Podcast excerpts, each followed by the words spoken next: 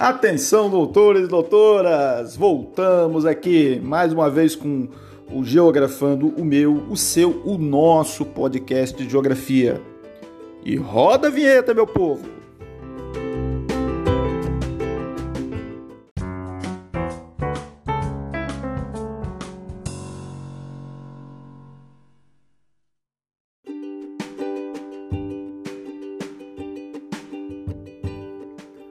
Pois é, doutores, vamos agora, como diria um personagem aí do, de novela aí do Dias Gomes, um escritor antigo, mas muito legal. Deixemos de lado os entretantos e vamos logo para os finalmente. Nós vamos falar de que hoje? Nós vamos falar da região sudeste, da nossa região. Hum? É, não é porque a gente mora nela, mas é uma região significativa em termos econômicos, ou seja, o, coração econômico do Brasil, é a mais populosa. É, agora nas eleições vocês viram aí o, o, peso né, político que a região sudeste tem, apesar da capital do Brasil não estar tá aqui, né, tá no centro-oeste, como vocês bem sabem. Você tem aí os maiores colégios eleitorais, as principais lideranças políticas, grande parte aí da produção agrícola também, a produção industrial é a mais importante, produção de ciência, tecnologia, enfim. Nós estamos falando de uma região composta por quatro estados. Além do Espírito Santo, que é o nosso, vamos puxar o nosso saco mesmo, né? Trazer, dar um certo destaque aí para o nosso estado. Você tem o Rio de Janeiro, os nossos vizinhos, São Paulo e Minas Gerais. O que mais a gente tem para falar sobre a região sudeste? Então, são quatro estados. Tem hoje a maior população, né? Todas as regiões. Só São Paulo, a cidade, o estado estava em torno aí de seus 32, 33 milhões de habitantes, alguma coisa assim. A cidade, somente a cidade de São Paulo, a última vez que eu vi o censo estava em torno aí de 12 a 13 milhões. É, mais aí a região metropolitana lá que é enorme deles. Então, já eu uso alguns desses números aí só para vocês terem uma ideia. Então, a primeira coisa, é o centro econômico do Brasil processo de industrialização brasileira teve no região sudeste o seu centro, ou seja, o seu início. Isso principalmente devido à produção cafeira. É, você tem a entrada do estado aí com uma estrutura e fabricação aí de é, condições, construção de condições aí, estradas, é, indústrias estatais aí, por que não também tem que citar isso, né? Petrobras, por exemplo, né? refinarias. Então, é uma série de condições fez com que o Sudeste se tornasse o que é hoje e, ao mesmo tempo, atraiu milhares de imigrantes de outras regiões em busca de trabalho. Isso aí você tem aí produziu algumas coisas, como por exemplo, 93% da população do Sudeste vive nas cidades. Então, mesmo com a expansão industrial nas chamadas macro-regiões brasileiras, as regiões aí metropolitanas de São Paulo, Rio de Janeiro e Belo Horizonte são as que apresentam a maior concentração de indústrias e pessoas. Pessoal, o Espírito Santo. O Espírito Santo, em relação aos três, tem uma população bem menor. E as cidades também são bem menores. Só para vocês terem uma ideia, a maior cidade aqui do Espírito Santo é a nossa, o município de Serra. São mais de 500 mil habitantes. É maior. Vitória, que é a capital, se não me falha a memória de acordo com o último censo, era a quarta cidade aqui do estado, perdendo para Vila Velha e Cariacica ainda. Então, é só para vocês terem uma ideia. O estado do Espírito Santo tem uma população em torno de seus 4 milhões de habitantes. Isso é bem menos do que o que a cidade de São Paulo tem, só a cidade de São Paulo. Então, você tem um parque industrial diversificado, composto de indústrias siderúrgicas, têxteis, calçadistas, automobilísticas, né? navais, produção de navio, aeronáuticas, então, o Sudeste é o centro econômico do país e também é, é, é onde está localizada a sede das importantes, mais importantes empresas aqui, do, tanto industriais, de comércio, de serviços, grandes bancos, supermercados, lojas de departamentos. Então, você tem uma parte comercial e de serviços que é considerável, tá, gente? Se não tiver aqui no Sudeste, vai ser difícil achar em alguma outra região. E a região também que tem a maior rede de transportes do Brasil composto de rodovia, ferrovia, portos, aeroportos, né? E é a parte agrícola, uma grande produtora de laranja, café, cana-de-açúcar, um número muito grande aí de pequenos e médios estabelecimentos agrícolas também, né? Que produzem alimentos destinados ao mercado interno, como frutas, verduras, ovos, leite, né? A gente estudou um pouco sobre isso aí, sobre cinturão agrícola, né? Lembra pouco sobre isso quando falamos sobre o campo, sobre o campo. Aqui no, na região aqui no Espírito Santo, você tem em volta da Grande Vitória uma grande produção desses itens aí de hortifruti granjeiros em municípios como Santa Maria de Etibá, Santa Teresa, Santa Leopoldina, Domingos Martins, que comercializam esses produtos aqui na Grande Vitória. E apesar de concentrar boa parte da riqueza aqui do Brasil, o Sudeste também é uma das regiões que tem uma das, maiores, uma das maiores desigualdades social aqui do nosso país. Você tem riqueza e pobreza convivendo lado a lado. Uma grande expressão disso é a existência de favelas, né? que são habitações, são bairros que surgem sem qualquer planejamento, as pessoas moram geralmente em barracos ou casas de alvenaria feitas de qualquer forma, sem água, sem esgoto e aonde tem um problema muito sério com violência. Isso você tem muito forte no Rio de Janeiro. No Rio de Janeiro, o último levantamento que eu soube disso lá são mais de mil favelas. Só a Rocinha, que é a maior delas lá, e não é a maior do Brasil, é a maior do Brasil é de Heliópolis. Só a Rocinha tem quase mais de 150 mil habitantes. É maior do que muita cidade aqui do Espírito Santo. Isso é uma favela, né? Que a gente está falando. E o que mais a gente tem para falar sobre isso aí? Bom, a região sudeste tem algumas coisas aí que o material não traz, é interessante falar. É, além da questão da infraestrutura, você tem uma produção mineral que é considerável. A gente tem que tocar nesse assunto. Então vamos identificar pelo menos duas produções de minério aqui que são importantíssimas. Uma é o minério de ferro, que é feito na região do quadrilátero ferrífero que é uma região que fica na parte central aí do estado de Minas Gerais, entre as cidades aí de Belo Horizonte, Ouro Preto, né, o São João del Rei. É uma área aí que é, tem uma grande jazida de minério de ferro, não tem só minério de ferro, mas um principal, né? E esse minério de ferro ele é exportado via é, portos aqui do Espírito Santo. Leia-se Porto de Tubarão. Ele chega aqui pela ferrovia Vitória Minas, que é uma ferrovia que traz minério de ferro e também é uma ferrovia de passageiros, né, de transporte de passageiros. Quem, de repente, alguns de vocês já fizeram essa viagem, mas quem não fez, eu recomendo, né? Você pode sair daqui de Vitória e ir para Belo Horizonte de trem. Demora bastante, mas é um passeio que dá para curtir, certo? Então você tem o minério de ferro e também, gente, nós temos o petróleo. O petróleo ele é uma, um mineral também estratégico que é bastante produzido aqui dentro da região sudeste. Tá falando de quem, professor? Estou falando do Rio de Janeiro, que é o maior produtor do Brasil, região da Bacia de Campos, tanto em terra, mas principalmente em mar, e o Espírito Santo, que hoje se tornou o segundo maior produtor de petróleo da federação. Né? Você tem uma produção alta. Só que o que acontece? Essa produção aqui no, no Espírito Santo ela sai toda daqui e vai para as refinarias que estão em Belo Horizonte, Rio de Janeiro, estado de São Paulo. Né? Apesar do, da gente ter uma grande produção tanto de petróleo e gás natural, nós não beneficiamos esse produto aqui.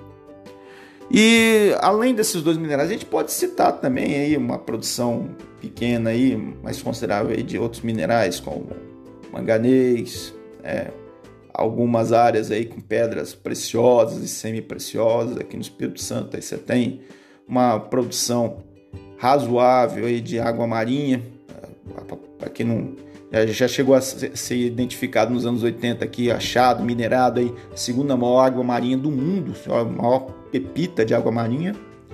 E várias, mas, várias outras aí, mas o principal é justamente o minério de ferro e o petróleo. Esse aí vocês têm que memorizar. E na casa, no, caso, no caso da agricultura, você tem aí agricultura e pecuária, né? Você tem os estados de São Paulo, Minas Gerais como os grandes produtores agrícolas aí. No nosso caso, o Espírito Santo, o principal é o café, que é base da nossa agricultura, já foi mais importante. A maior parte dessa produção de café ela é para consumo interno, são poucos aqui os que são os exportadores de café, até porque a exigência é muito alta. Minas Gerais é o maior produtor, o Espírito Santo é o segundo. É, você tem uma produção também de cana-de-açúcar. Né? o Espírito Santo tem aqui uma produção pequena, mas o forte mesmo é em São Paulo e Rio de Janeiro.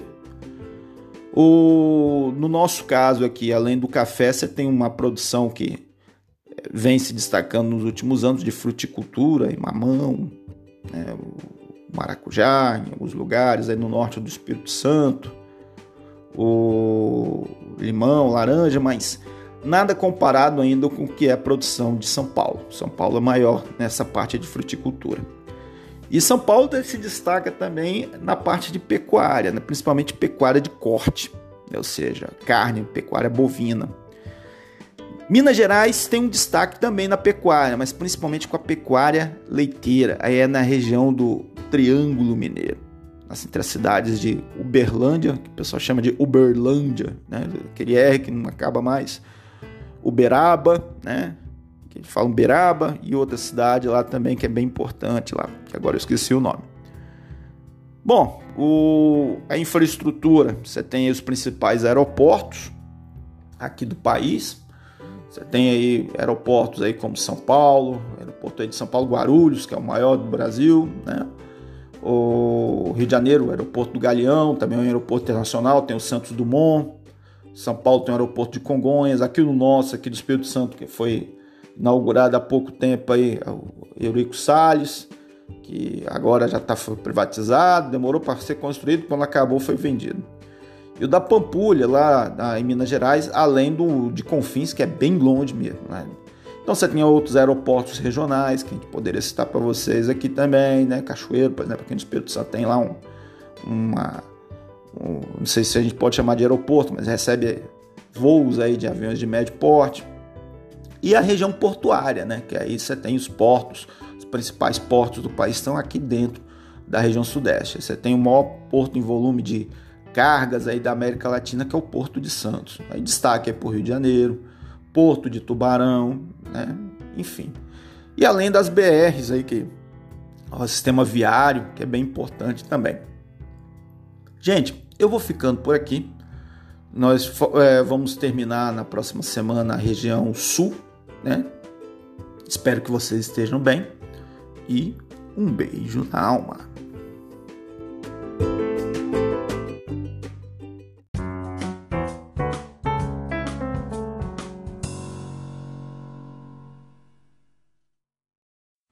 Olá, doutores e doutoras! Estamos aqui de volta na reta final. Estamos quase chegando no fim. É, paciência, muita paciência e perseverança nesse momento, meus amigos. Sei que tá chato, sei que essa pandemia mudou bastante coisa, mas vamos continuar aí mantendo o nível, vamos continuar não deixando a vaca ir pro brejo, porque vocês sabem, né? Se deixar, a coisa desanda. Então nós estamos entrando agora na última região, meus queridos, que é a região sul. O que, que tem para falar da região sul? Vamos lá. Região sul é a menor de todas as regiões, né? equivale mais ou menos aí a 7% do território do país. Composta por três estados, é a menor e a menos subdividida. Aí você tem o Rio Grande do Sul, capital Porto Alegre, né? Paraná, é o meu estado, capital Curitiba, onde eu nasci, e Santa Catarina, capital Florianópolis, que tem uma, um ponto em comum em Vitória, com Vitória, né, porque também é uma ilha, né? Tem até uma parte continental lá também. O sul brasileiro é uma região que ela é marcada principalmente pelo, se a gente levar em consideração os aspectos físicos, ela está localizada em boa parte abaixo do Trópico de Capricórnio. O que, que significa isso? Significa a tendência aí das temperaturas serem mais baixas. Então vai haver uma predominância do clima subtropical, que é o tipo de clima mais frio que a gente tem no Brasil, né? E ao mesmo tempo é um clima caracterizado por um alto índice pluviométrico e baixas temperaturas, ou seja, tem chuva, não tão assim, em grande quantidade como o equatorial, mas ele é bem chuva bem distribuída e as temperaturas baixas. As temperaturas mais frias, ou seja, mais baixas que a gente vai encontrar no Brasil, o que a gente já registrou, foram em cidades da região sul do Brasil. Olha só, o recorde até hoje é numa cidade chamada São Joaquim, que ela fica numa região de serra lá em Santa Catarina. Essa, essa cidade ela chegou a registrar 15 graus abaixo de zero. É, inclusive é uma cidade turística, é, justamente por causa disso, porque é, é, é, no inverno é a cidade que tem mais chance de cair neve, né? que é uma, uma coisa é, bem diferente para nós brasileiros. Né? Bom, as condições climáticas é, são essas que a gente acabou de, de falar para vocês, né? A gente tem também uma vegetação bem característica, citando aí para vocês aí dois, dois biomas aí bem interessantes, que um é a floresta de araucárias ou mata de araucárias, que ela é um, é um tipo de vegetação aí bem característica desses estados, principalmente do Paraná. Um tipo de bioma que vem bastante vem sendo bastante ameaçado pelo desmatamento, agora mais do que nunca, né? Em função aí do, como é que está a política governamental sobre preservação ambiental, que vocês estão vendo como é que está a coisa, né? Está meio esculhambado. E os campos, que é um tipo de vegetação é, formada por gramíneas, são pastagens naturais, que isso no Rio Grande do Sul ocupa uma parte da paisagem. Ok? Bom, o que a gente tem para falar mais aí sobre a parte física, pra gente, só para ressaltar algumas coisas, é que é, a região sul abriga, te passa é, é é, tem aí alguns rios que drenam essa região, que são importantíssimos, principalmente por causa da obtenção de energia elétrica. Eu estou falando de quem? Eu estou falando principalmente do rio Paraná e dos seus afluentes. Só para vocês terem uma ideia, gente, a maior usina eh, hidrelétrica aqui do Brasil e, consequentemente, uma das maiores do mundo, ela é a segunda maior, mas em capacidade ainda é a maior, é a usina de Itaipu. Ela, ela é justamente um afluente do rio Paraná, que é o Rio Iguaçu, que foi represado, que deu origem a essa, essa usina. Né? Ela consegue gerar, gerar energia para boa parte da região sul, uma parte do sudeste e do, do centro-oeste também. Né? Então, se pegar aí no total aí, o próprio livro, o materialzinho que eu disponibilizei para vocês, as bacias hidrográficas aí do Rio Paraná elas abrangem boa parte do sudeste e centro-oeste do, do país e abrigam em seu conjunto 176 usinas hidrelétricas. Olha só, cara. É muita coisa, né? Bom, o que a gente também pode abordar sobre a região sul é que é, o início do povoamento aí é, é, foi um pouco mais tardio em relação ao restante do Brasil, principalmente quando a gente fala de sudeste e nordeste.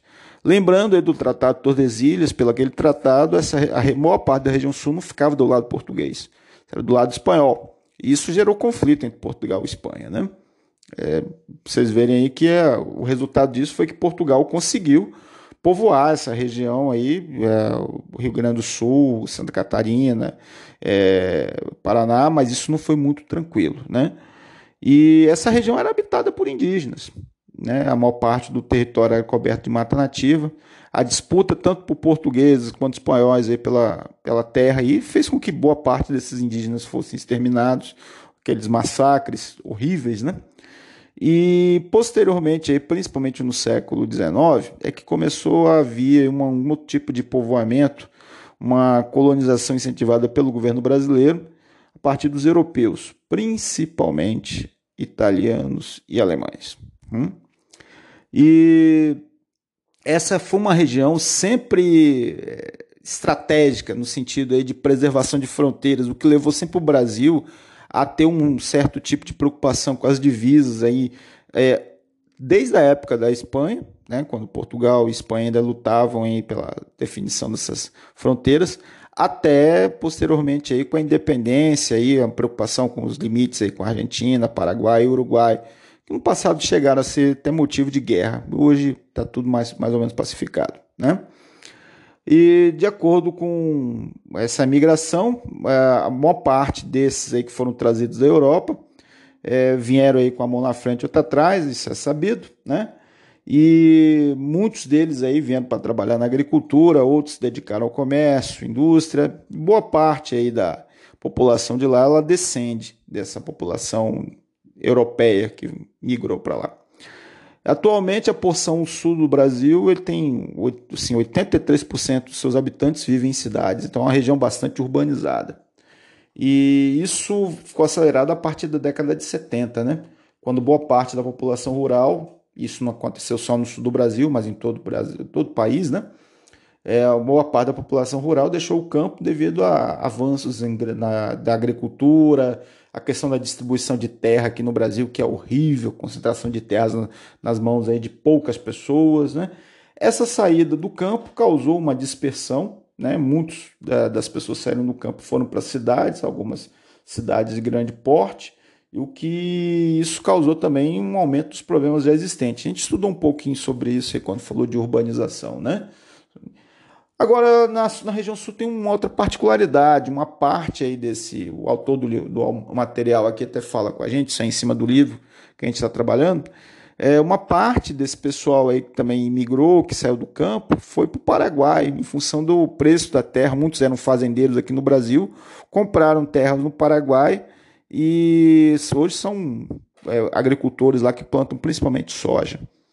Os principais produtos agrícolas da região sul são arroz, trigo, milho, a soja, frutas temperadas aí como a uva, o pêssego, né? E na pecuária vão se destacar suínos, aves, o rebanho ovino, né? As ovelhas, mas não é tão grande assim igual suínos e aves. E o sul do Brasil também se destaca por ser a região, a segunda região mais industrializada do país. Só perde para o sudeste, tá, gente? Aí você tem indústrias têxteis e alimentícias, né? Algumas são até conhecidas aí de frigoríficos, né? Indústrias aí de laticínios da, da região sul, Batavo, por exemplo, e é uma, uma fábrica de laticínios e está associado à produção agropecuária. Além disso, aí você tem fábricas de óleos vegetais, moinhos de trigo, vinícolas, né, e várias outras. É, eu gostaria de destacar nessa parte industrial que a década de 90, nesse caso, ela foi importante para um outro tipo de industrialização que começou a ganhar destaque. Então você tem indústrias aí de bens de consumo, mas de tecnologia um pouco mais avançada e com outro tipo de finalidade. Então destaque é, por exemplo, a indústria automobilística. Né? A fábrica da Renault, por exemplo, aqui no Brasil é em São José dos Pinhais que é na Grande Curitiba, uma região metropolitana da Grande Curitiba, informática, metalúrgica. Isso se deve principalmente aí também a incentivos fiscais, porquê dessa atração desses investimentos, e a proximidade com os países do Mercosul. Só esclarecendo o que é o Mercosul, gente. Mercosul é um acordo de livre comércio entre Brasil, Argentina, Paraguai, Uruguai e Venezuela, que agora encontra-se suspensa, né?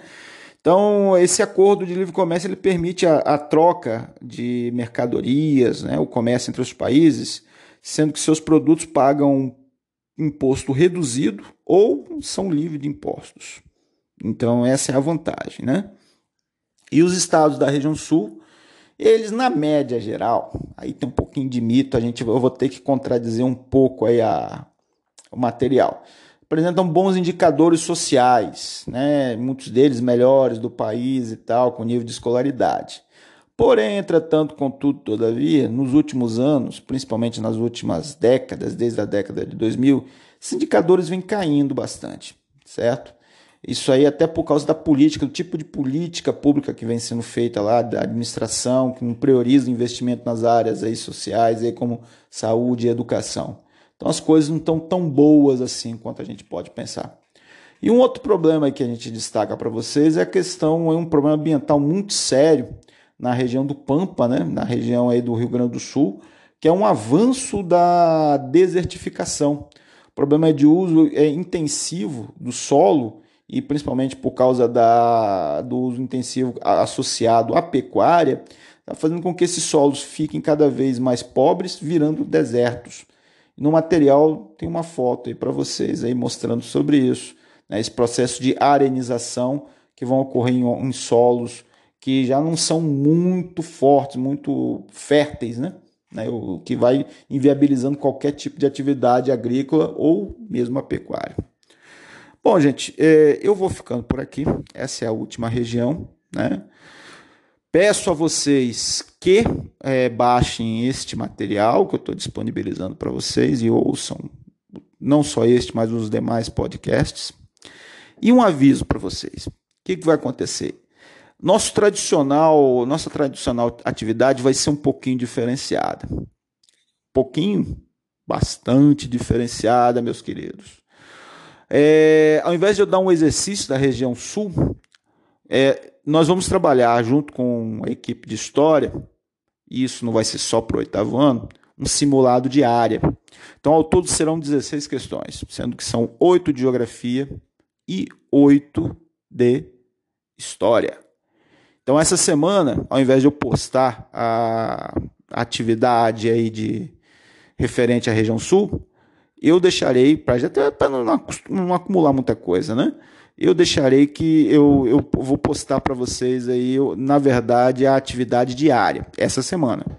Na próxima semana, nós teremos uma outra atividade em conjunto, só que essa aí vai ser da escola inteira, vai ser um simulado com todas as disciplinas. É um quantitativo aí de pelo menos três questões por disciplina, tal qual vocês fizeram no trimestre passado. Então, alerto para vocês para que vocês façam essas atividades, né, principalmente essas duas que eu acabei de falar agora. E quem não fez as atividades passadas, por favor, faça, né, para a gente poder fazer monitoramento e dar presença e nota para vocês. Tá certo? Eu vou ficando por aqui. Espero que vocês estejam bem. Espero que vocês estejam firme e forte. E um beijo na alma.